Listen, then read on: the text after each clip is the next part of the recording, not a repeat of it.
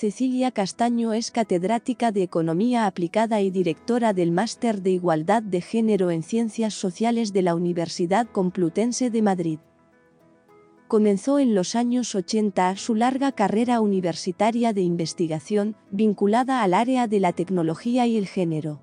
Ha dirigido numerosos proyectos de investigación y varias instituciones relacionadas con el ámbito de la tecnología y el valor social cuenta con numerosas publicaciones sobre este ámbito, donde ha ido explicando el concepto de la brecha digital de género.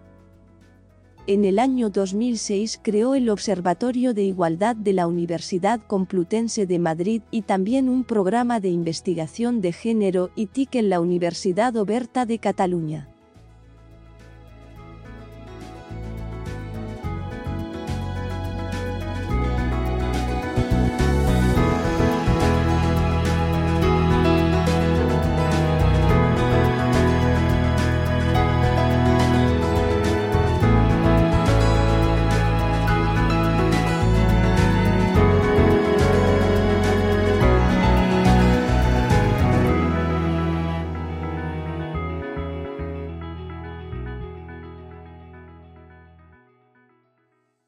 Hola Cecilia, un placer tenerte hoy aquí.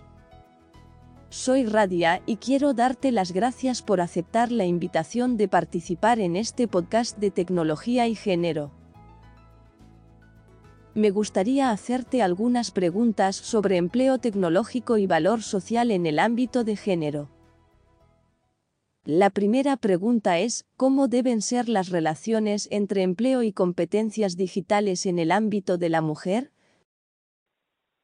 Las mujeres tienen que mejorar sus competencias digitales, pero esto no es una responsabilidad exclusiva de ellas, aunque también lo es. Y las mujeres tienen que querer mejorar sus competencias digitales, pero es responsabilidad de las empresas mm, ayudar, eh, dar formación a las mujeres para que incrementen sus competencias digitales y también es responsabilidad del de los poderes públicos, que puede ser a nivel local, puede ser a nivel regional o puede ser a nivel nacional, el poner en marcha y a disposición programas de mejora de las competencias digitales de las mujeres. Eh, además, con una idea que no debe ser la idea de, de, bueno, vamos a enseñar aquí unas cuantas cositas, a manejar el ratón, a entrar en Internet, a ver el hola o a ver recetas de cocina, sino vamos a aprender herramientas que realmente permitan que las mujeres mejoren sus competencias digitales. Hay un problema que es que a los chicos, los hombres, les gusta más los videojuegos, les gusta más eh, jugar a lo mejor al ajedrez por internet y las mujeres en cambio eh, utilizamos mucho las redes sociales. Las redes sociales son fundamentales porque nos ayudan a que nuestra familia nuestros amigos todo funcione mejor. Pero en cambio te dan muy, muy poca muy poca experiencia en términos de pues de, de habilidades claves, ¿no? Entonces por eso son necesarios programas de formación.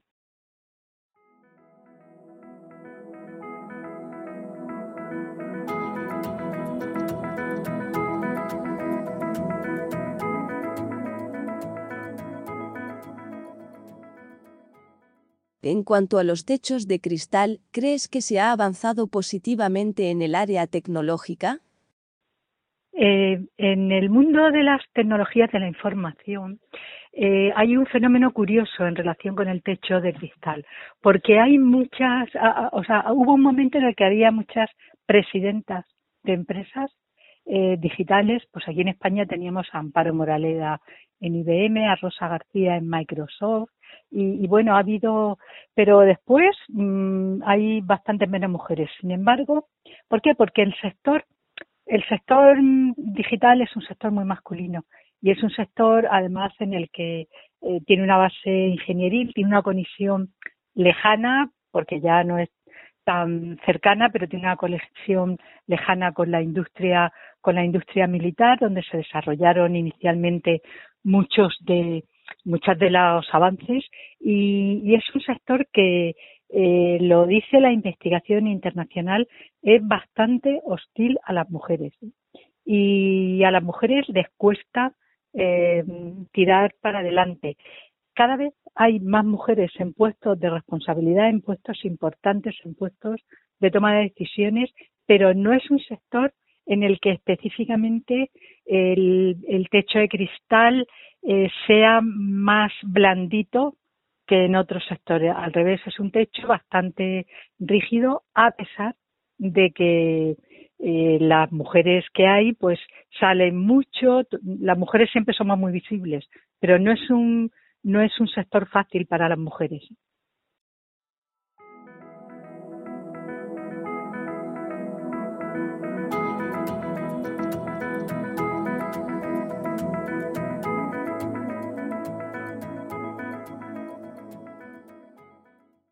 Cecilia, ¿qué le dirías a una universitaria que duda sobre sus capacidades digitales?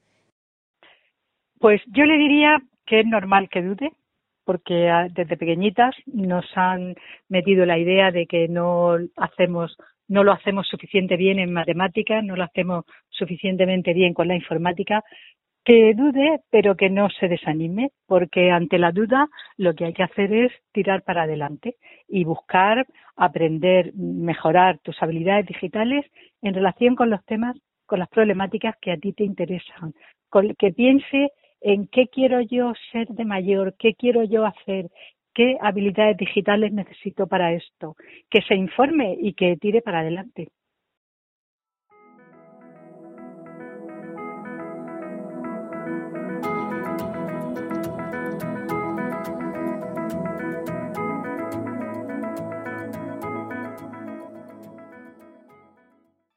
Y por último, ¿cómo deberíamos hacer para que las motivaciones más comunales que tienen las mujeres puedan verse reflejadas en las profesiones tecnológicas? Eh, las, las motivaciones comunales de las mujeres ya se están viendo en las profesiones tecnológicas y yo creo que que hay casos muy importantes como por ejemplo Nuria Oliver que es la española más importante en inteligencia artificial y una de las cinco personas más importantes del mundo en inteligencia artificial, Nuria Oliver es una persona que es clave en el mundo del Big Data, en el mundo de la inteligencia artificial y ella todo lo que hace, absolutamente todo lo que hace, está orientado al bienestar de las personas y al bienestar social y al bienestar de la humanidad y a hacer avanzar a las mujeres y a hacer avanzar sus necesidades y sus intereses. Es decir, tenemos muchos ejemplos de que eso es posible. Eh, una mujer inteligente, con formación, con, eh, siempre va a querer desarrollar esos valores eh, comunales, aunque sea capaz también de ser muy poderosa, y eso está bien, que una mujer sea poderosa, pero en general son mujeres que tienden más a desarrollar esos valores esos valores comunales. Lo vemos también, por ejemplo, en las escuelas de, de, telecomunicación, la especialidad de telemedicina cada vez es más importante y está llena de mujeres.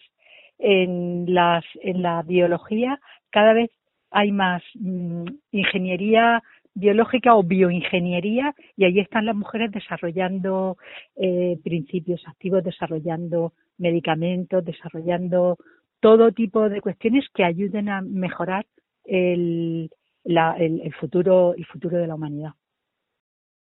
Muchas gracias, Cecilia.